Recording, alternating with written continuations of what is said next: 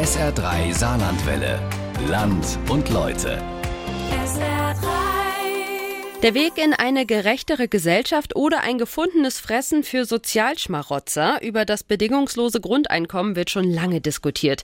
Auch sehr kontrovers. Aber ist diese Idee tatsächlich so gut oder so schlecht, wie ihre Verfechter und Gegner es sagen? Meine Kollegin Tanja Philipp Murer hat das Konzept genauer unter die Lupe genommen und auch mal im Saarland nachgefragt.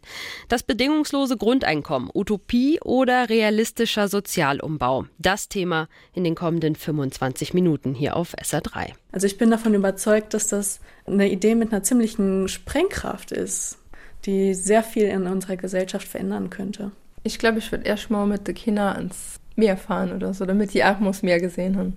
Und dann würde ich mir überlegen, wie ich das halt äh, so investieren kann, dass wir halt aus dieser ganzen Situation raus können. Aber ich glaube, die Situation gäbe es ja dann gar nicht mehr. Und ja, es wäre schon erleichternd. Ganz einfach, dass ich in der Gesellschaft wieder gleichwertig mitspielen kann. Nicht mehr, aber auch nicht weniger. Das ist das A und O. Ansonsten ist man ausgegrenzt. Und das tut weh.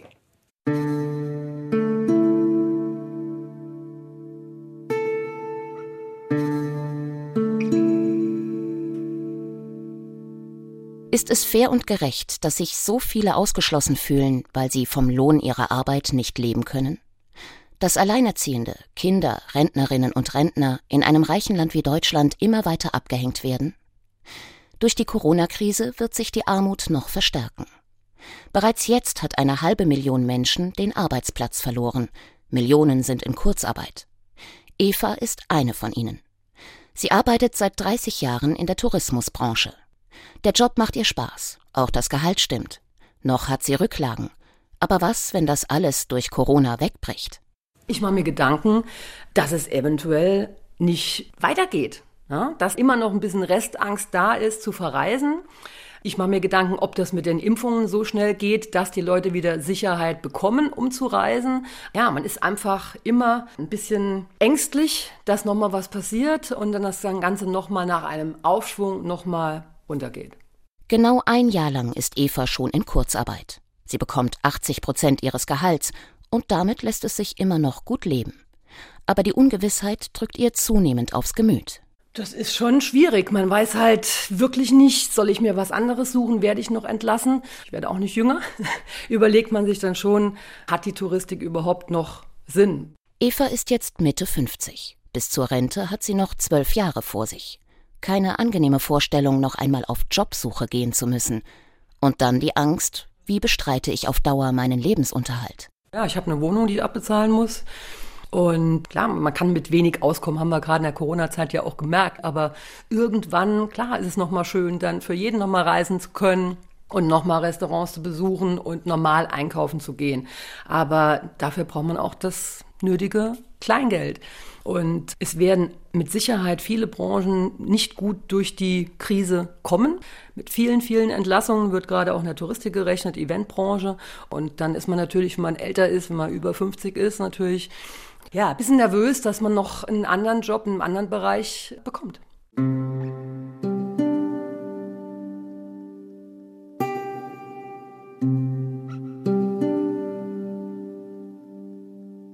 Wie Eva machen sich viele Menschen in unserem Land Sorgen um ihre Zukunft.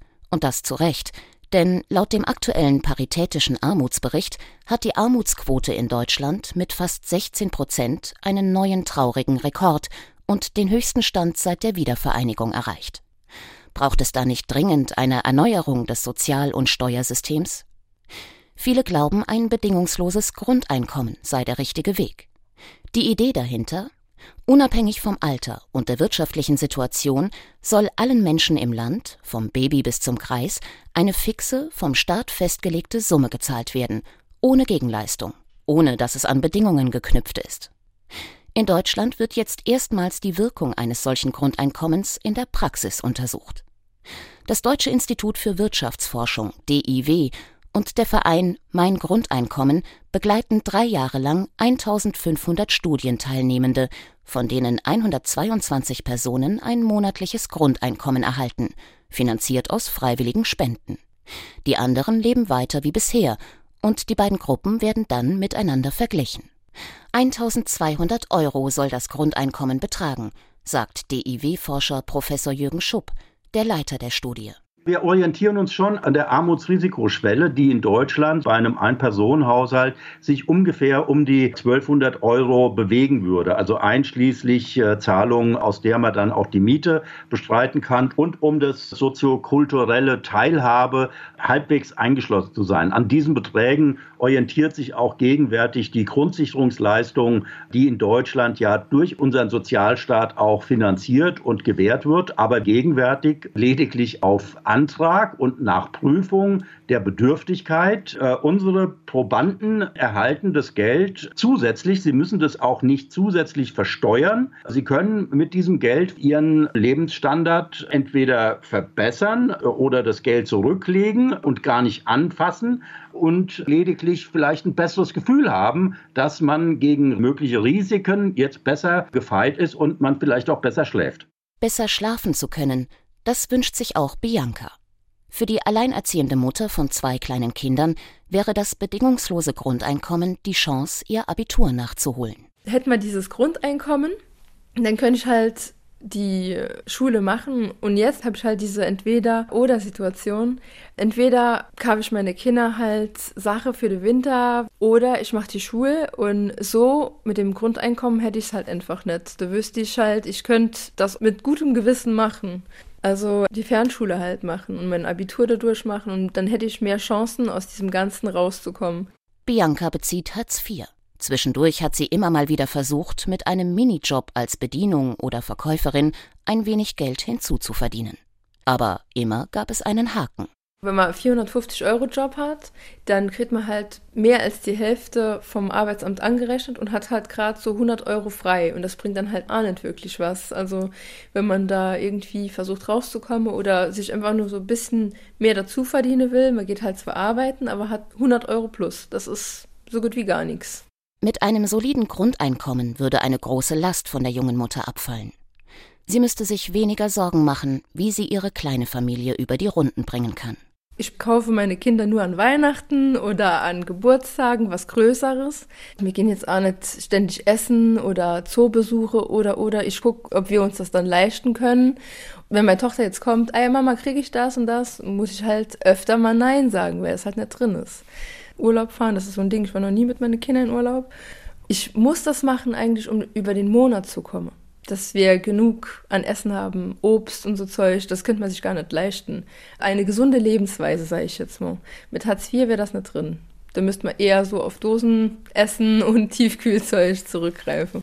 Wie es sich anfühlt, wenn im Monat ein wenig mehr Geld in die Familienkasse fließt, weiß Bianca, seit sie Pflegegeld für ihren behinderten Sohn bekommt. Bevor ich das Pflegegeld hatte, habe ich mir sehr, sehr viele Gedanken gemacht, wie mir halt wirklich über den Monat kommen. Weil das ist, wenn man es falsch macht, dann war es das. Und ich rauche nicht, ich trinke nicht, ich, ich habe das volle Geld vom Arbeitslosengeld und trotzdem reicht es nicht. Also das hat mich schon fertig gemacht. Ich habe halt so wie so eine Angst ab Mitte des Monats gehabt, ja, wie ich das meistere. Und jetzt durch das Pflegegeld ist es zwar nicht viel mehr, aber es beruhigt mich. Also ich weiß, ah, gut, ich kann halt auch mal ein hohes Mehr kaufen, wenn meine Tochter ein hohes braucht.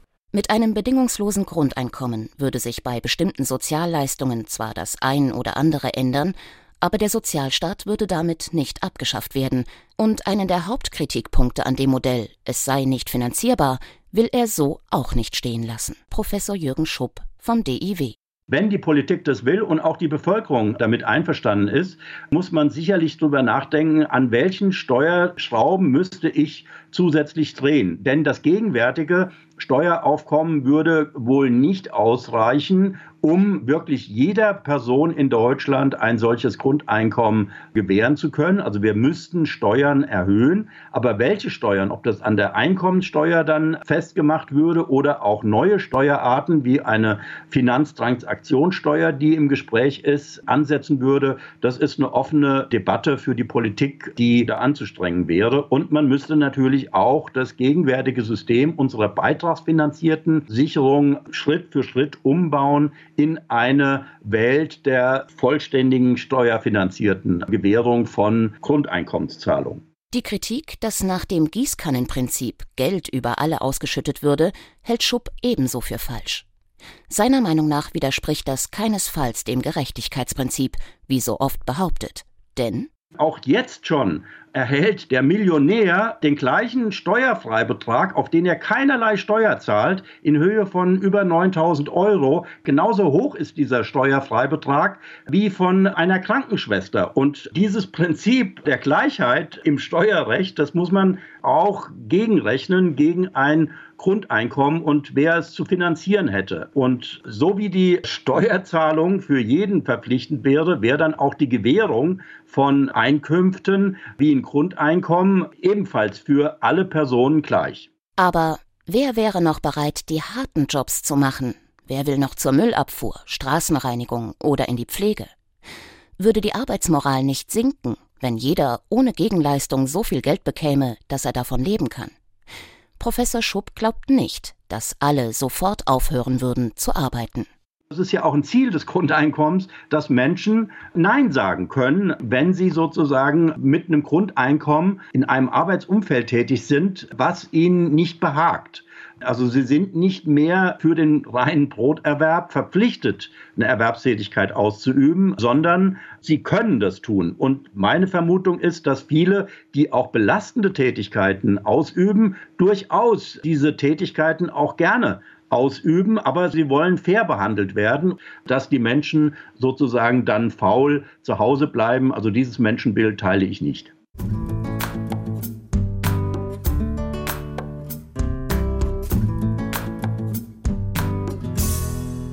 Sebastian ist einer der früheren Gewinner eines Grundeinkommens. Er konnte schon Erfahrungen sammeln. Also bei mir war es so, ich habe mich bei mein Grundeinkommen, bei der Seite von denen mal eingetragen, weil ich gedacht habe, okay, ist interessant, da mal mitzumachen. Habe dann monatlich 5 Euro gespendet über anderthalb Jahre und dann mach's Ding in meinem Postfach und ich habe die E-Mail gehabt, dass ich das Grundeinkommen gewonnen habe für ein halbes Jahr. Es war mega schön, ja. Also es war eine, klar, was es ja auch wirken soll, eine gewisse Sicherheit einfach, ja. 1000 Euro, sechs Monate lang. Und weil Sebastian während des Studiums immer auch nebenher noch gejobbt hat, konnte er das Geld komplett für schlechtere Zeiten zurücklegen. Das kommt ihm jetzt zugute, denn er hat inzwischen sein Examen in der Tasche und ist auf Arbeitssuche. Also ich habe jetzt keinen so großen Druck, jetzt jeden allernächsten Job anzunehmen, sondern ich kann zumindest ein bisschen schauen, was ich als nächstes mache und habe so eine gewisse Überbrückungsphase, die ich mir wirklich leisten kann, ja. Das ist schon sehr beruhigend auf jeden Fall gerade jetzt zu Corona-Zeiten ist es ja umso mehr so, dass man sagen muss, okay, ich äh, den Job Numero uno, ich nehme das jetzt einfach, weil ich da Geld verdiene und egal was es ist, weil es mal froh sein kann, oft einfach nur einen Job zu bekommen überhaupt. Und dass mit einem Grundeinkommen alle nicht mehr arbeiten wollten, das kann er sich nicht vorstellen. Wenn ein Paar das mal ein paar Jahre machen, ein, zwei, drei Jahre, und dann bemerken, dass mal im Leben doch irgendwie was schaffen muss, mit den Händen oder mit dem Kopf oder am besten beides, dann wird man ja auch wieder die Arbeit aufgreifen. Gerade dann könnte man gezielter das machen, was man für sinnvoll erachtet, was einem Spaß macht. Weil eigentlich will ja jeder das machen, was man gerne machen will, ja. Auch Lydia Fried, seit 40 Jahren beim Caritasverband und in der Gemeinwesenarbeit als Sozialarbeiterin tätig, hat keineswegs den Eindruck, dass Menschen mit einem Grundeinkommen sich nicht mehr um Arbeit bemühen würden. So Pi mal Daumen sage ich, 98 Prozent äh, wollen arbeiten. Denen geht es viel besser, wenn sie arbeiten, wenn sie eine Erfüllung in ihrem Leben haben. Da trifft man Freunde, Bekannte, Kollegen. Das ist für die meisten erstrebenswert und die werden auch weiterarbeiten. Und das sieht man ja auch jetzt. Es gibt so viele Aufstocker. Da ist keiner, der sagt, oh, ich bleib doch zu Hause, ich kriege ja sowieso Geld vom Jobcenter. Es ist sogar sehr deprimierend, arbeiten zu gehen und seine Familie nicht ernähren zu können. Immer noch das Prozedere beim Jobcenter machen zu müssen und trotzdem arbeiten zu gehen. Am meisten stört sich Lydia Fried an der ausufernden Bürokratie auf den Ämtern. Formulare über Formulare ausfüllen, das ist eine Zumutung, an der viele scheitern weiß die Sozialarbeiterin. Jetzt müssen die so viele Anträge stellen, die Familien. Die beantragen Hartz IV, die beantragen Kindergeld. Die Butleistungen müssen extra beantragt werden. Bei der Geburt eines Kindes Elterngeld muss beantragt werden. Alleinerziehende müssen Unterhaltsvorschuss beantragen. Das sind jetzt schon fünf Leistungen. Und keine bringt einen finanziellen Gewinn, denn jede vorrangige Leistung wird vom Jobcenter äh, angerechnet und abgezogen. Viele verstehen die Papiere einfach gar nicht. Wir leisten im Moment ganz, ganz viel Formularhilfe, nennen wir es. Schwierigkeiten, die vielen Anträge zu verstehen, das ist das eine. Das andere ist, dass immer wieder unter Beweis stellen müssen, dass man bedürftig ist. Also wenn man ein Darlehen für eine Waschmaschine will, eine Waschmaschine ist sowas Wichtiges, dann muss man beweisen, dass die alte nicht mehr zu reparieren ist, dass man keinen Kredit bekommt woanders bei der Bank. Und das ist schrecklich für die Leute. Das ist absolut beschämend. Also deshalb versuchen viele das zu umgehen und äh, beantragen die Gelder gar nicht. Leihen sich bei Bekannten Geld und so weiter. Lydia Fried hat bei ihrer Arbeit vor allem die Kinder im Blick. Ganz viele, sagt sie, haben von vornherein keine Chance, wenn sie in ein armes Elternhaus hineingeboren werden. Die Gesellschaft ist sowas von gespalten. Das sind die einen, die sich alles erlauben können und die anderen, die immer abgehängt sind. Jetzt kann man darüber diskutieren, ob ein Handy wichtig ist oder nicht. Und ich sage, heute braucht man es. Das hat ja was zu tun mit mithalten können. Jedes Kind, was jetzt keinen Computer hat, ist ein Beispiel dafür, wie schnell man abgehängt ist. Und die Leute sagen das ja nicht. Die gehen nicht zur Schule und sagen, ich habe Angst, dass mein Kind abgehängt wird, weil wir keinen Computer haben. Die bemühen sich mit Handys dem Unterricht zu folgen. Und wenn dann eine Familie sich einen Laptop angeschafft hat, mit viel Aufwand und Ratenzahlung, und sie haben drei Kinder in der gleichen Schule, dann findet der Online-Unterricht zur gleichen Zeit statt. Dann wird ausgelost, welches Kind mitmachen darf.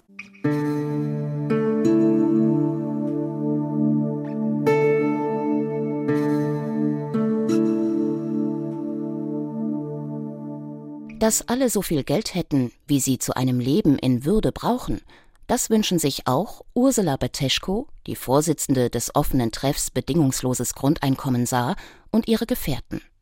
Normalerweise kommen sie jeden ersten Donnerstag im Monat in lockerer Runde zusammen. Zurzeit trifft man sich online. Meine Frage wäre jetzt auch mal in euer Netzwerk rein.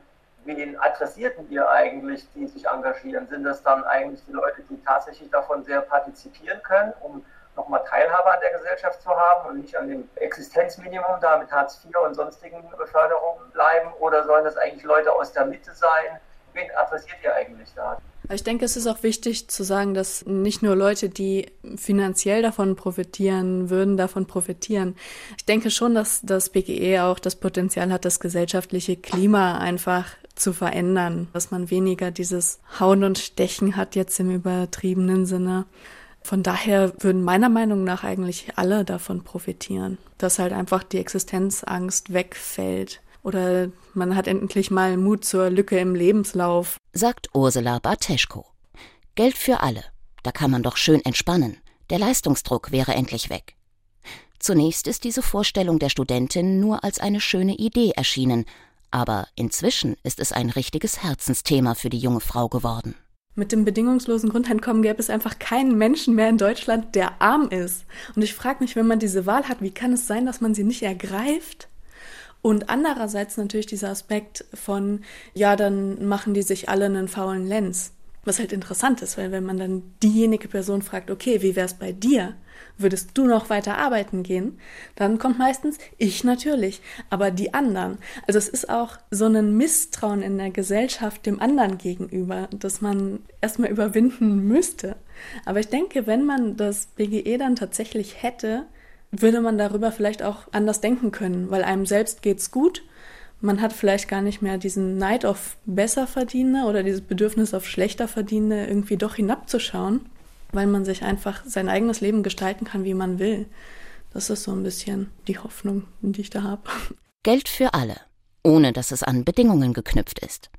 Geht den Menschen dadurch das Gefühl für Eigenverantwortung verloren? Im Gegenteil, meint Carsten, einer von Ursulas Mitstreitern der ersten Stunde.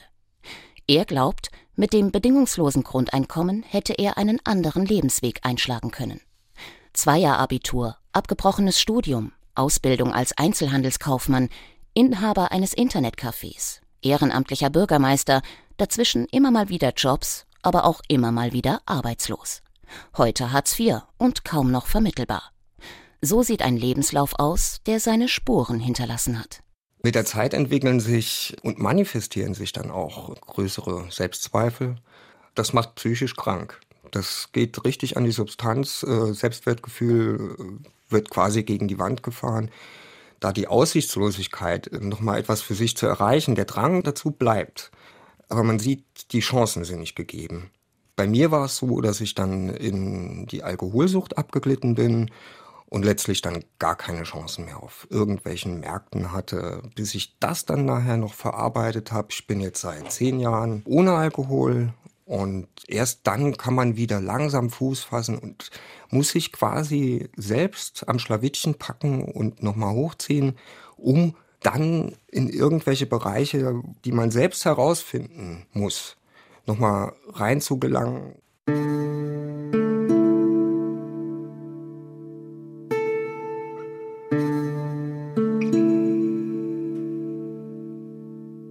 Aber wie realistisch, wie umsetzbar ist diese Idee eines radikalen solidarischen Sozialumbaus? Da gehen die Meinungen weit auseinander. Selbst bei der Linken ist man sich nicht einig. Auch Professor Heinz Bierbaum, der Präsident der Europäischen Linken, hat so seine Bedenken. Die Idee selber ist natürlich erstmal faszinierend, aber sie ist völlig unrealistisch. Erstens ist es, wenn man es insgesamt nimmt, nicht finanzierbar sehr gerechnet worden, auch von Vertretern des bedingungslosen Grundeinkommens, dass das Ganze 988 Milliarden kosten würde. Wäre sehr viel mehr als Länder, Gemeinden zur Verfügung haben. Es müsste dann auch gegenfinanziert werden über große Abgaben, was ein Problem bringt. Das ist der eine Punkt, die Finanzierungsgeschichte. Aber ich habe noch einen zweiten grundlegenden Einwand, nämlich dass damit auch Verbesserungen, die wir nötig haben im Bereich der Arbeit, im Bereich des Sozialstaats unterbleiben, weil das alles in Richtung bedingungsloses Grundeinkommen geht. Also ich finde, dass gute Arbeit wichtig ist, dass wir dafür sorgen, dass mehr Menschen in Arbeit kommen zu anständigen Bedingungen. Das halte ich für die eigentliche Zielrichtung anstelle dieses bedingungslosen Grundeinkommens. Von anständigen Bedingungen sind viele Erwerbstätige in unserem Land allerdings weit entfernt. Das zeigen die jüngsten Zahlen des Statistischen Bundesamts. Demnach waren im Jahr 2019 in Deutschland gut drei Millionen Menschen von Armut bedroht, obwohl sie einer Arbeit nachgegangen sind. Das sind immerhin acht Prozent aller Erwerbstätigen. Aber anstatt die Verhältnisse, wie sie jetzt sind, mit einem bedingungslosen Grundeinkommen zu zementieren, müssten staatliche Regelungen zum Ausbau eines Sozialstaates her, meint der linken Politiker. Ich bin sehr dafür, dass also beispielsweise die Regelsätze bei Hartz IV deutlich erhöht werden und ich bin auch grundsätzlich dafür, dass diejenigen, die sonst nichts anderes haben, über ein Grundeinkommen verfügen. Aber das Problem des bedingungslosen Grundeinkommens ist es, dass überhaupt nicht mehr unterschieden wird. Das kriegt der Millionär genauso wie der Bedürftige. Das finde ich völlig ungerecht und das widerspricht meines Erachtens auch dem Sozialstaatsprinzip. Dass die Corona-Krise die Armut noch befördern wird, da ist sich der ehemalige Hochschullehrer sicher. Und dass es für all diejenigen, die arbeitslos werden, die ihr Einkommen verlieren, einen finanziellen Ausgleich geben muss, dass vor allem das Überleben der kleineren Betriebe gesichert werden muss, auch das hält er für eine zentrale Aufgabe. Denn er weiß, dass die Veränderungen in der Arbeitswelt noch große Herausforderungen an uns alle stellen werden. Das ist einmal die Digitalisierung. Auf der anderen Seite haben wir grundlegende Veränderungen im Bereich der Industrie, bedingt durch die ökologischen Herausforderungen, wie etwa den Klimawandel. Eine auf fossilen Energien basierende Produktion hat keine Zukunft mehr. Wir reden hier im Saarland von der Notwendigkeit des grünen Stahls. Wir haben es hier zu tun mit Veränderungen in der Automobilindustrie, was uns sehr hart trifft. Dafür muss es Programme geben, dafür muss es Hilfen geben zur Transformation für eine andere Produktion und auch, was die Menschen angeht, dass wir auch Qualifizierungsprogramme brauchen für Veränderungen. Das wird ein längerer Prozess sein, aber ich glaube, dass man das mit sozialstaatlichen Mitteln machen kann und es bedeutet, dass der Sozialstaat ausgebaut werden muss. Aber wäre jetzt nicht die Zeit gekommen, unser gesellschaftliches Engagement nicht nur auf Lohnarbeit zu fokussieren, sondern auch versteckte Arbeit wie Kinderbetreuung, die Pflege der Eltern, die Versorgung des Haushalts zu entlohnen? Sollten nicht Talente und Neigungen gefördert werden, damit die Menschen ihre Arbeit als sinnstiftend empfinden können? Eine Gesellschaft, in der jeder Einzelne seinen Platz finden kann, niemand zurückgelassen wird, ein Leben ohne finanzielle Ängste und Stress, käme das nicht allen Menschen zugute? Ja, sagen die Befürworter eines bedingungslosen Grundeinkommens. Und ja, sagt auch die Caritas-Frau Lydia Fried. Also zu mir sagte mal eine Frau, als meine Kinder klein waren, da bin ich manchmal nicht zum Elternabend gegangen, weil ich hatte nur so einen ganz alten Mantel. Und dann habe ich gesagt, junge Sozialarbeiterin, das ist doch egal, wenn er sauber war, hätten Sie gehen können. Dann sagte die, ja, das kannst du gut sagen.